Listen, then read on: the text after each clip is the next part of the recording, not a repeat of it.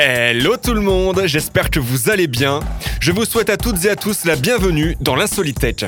Pour celles et ceux qui découvriraient cette émission, le concept est plutôt simple. Chaque semaine, je vous propose un petit débrief des infos les plus insolites que l'on a pu observer dans les médias. Des inventions spectaculaires, des braquages qui tournent mal, des faits divers tous plus surprenants les uns que les autres ou encore des événements dont on n'aurait même pas imaginé l'existence. Ici, on trouve de tout, tout le temps et pour tout le monde.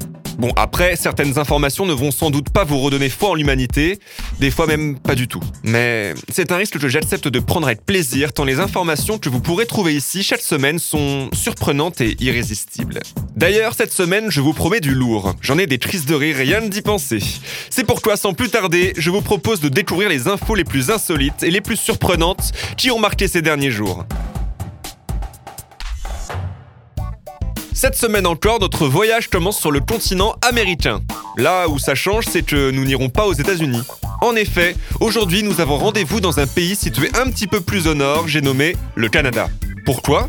Tout simplement car un député canadien, du Québec plus précisément, a eu la bonne surprise d'apparaître nu lors d'une visioconférence avec ses collègues de la Chambre des communes à Ottawa.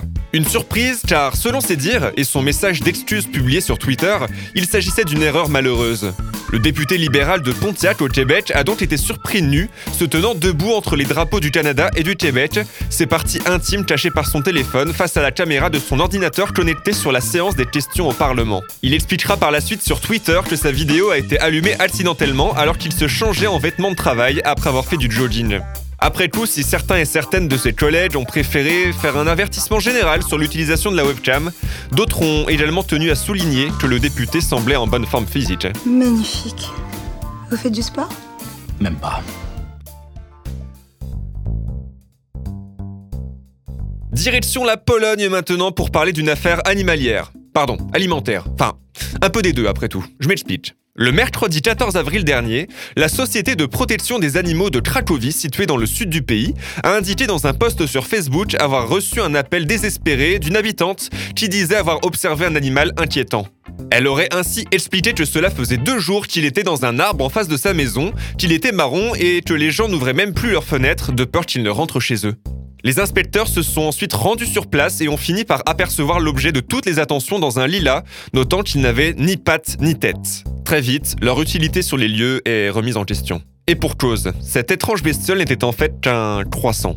Oui oui, vous savez la viennoiserie qu'on mange le matin. Bon, pour le coup, plus de peur que de mal. Enfin, sauf si on part du principe qu'un croissant est dangereux. Dans ce cas, je ne peux plus rien pour vous. Quoi qu'il en soit, la SPA a dit espérer que l'incident ne découragerait pas d'autres personnes de faire part de leurs inquiétudes en lien avec le bien-être animal.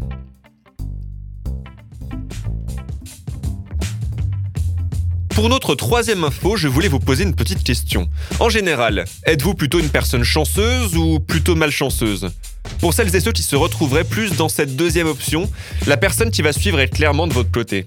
Les faits remontent au week-end de Patch et se déroulent dans le Tarn. Un automobiliste a fait preuve d'une belle constance en étant verbalisé trois fois pour excès de vitesse, le même jour et au même endroit. Ce jour-là, alors que les forces de l'ordre multipliaient les contrôles à l'occasion du week-end prolongé de Pâques, ces derniers ont verbalisé un conducteur dans la matinée pour excès de vitesse supérieur à 30 km/h.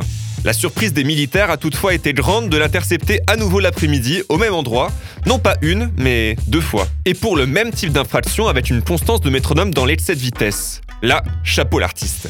Au total, l'homme, plutôt pressé, semble-t-il, a perdu 8 points sur son permis assorti d'une belle amende de 400 euros. Comme on dit, jamais 203.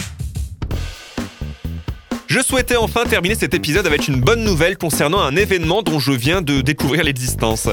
J'avais déjà entendu parler des courses d'escargots, des courses de bébés ou encore des courses de poules, mais là, c'est un autre niveau.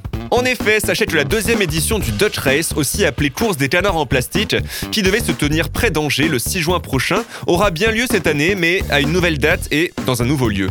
Le principe de l'événement est simple. Le public est tout d'abord invité à adopter, en ligne, un canard en plastique parmi les 200 000 mis à disposition. Sur chacun se trouve un numéro.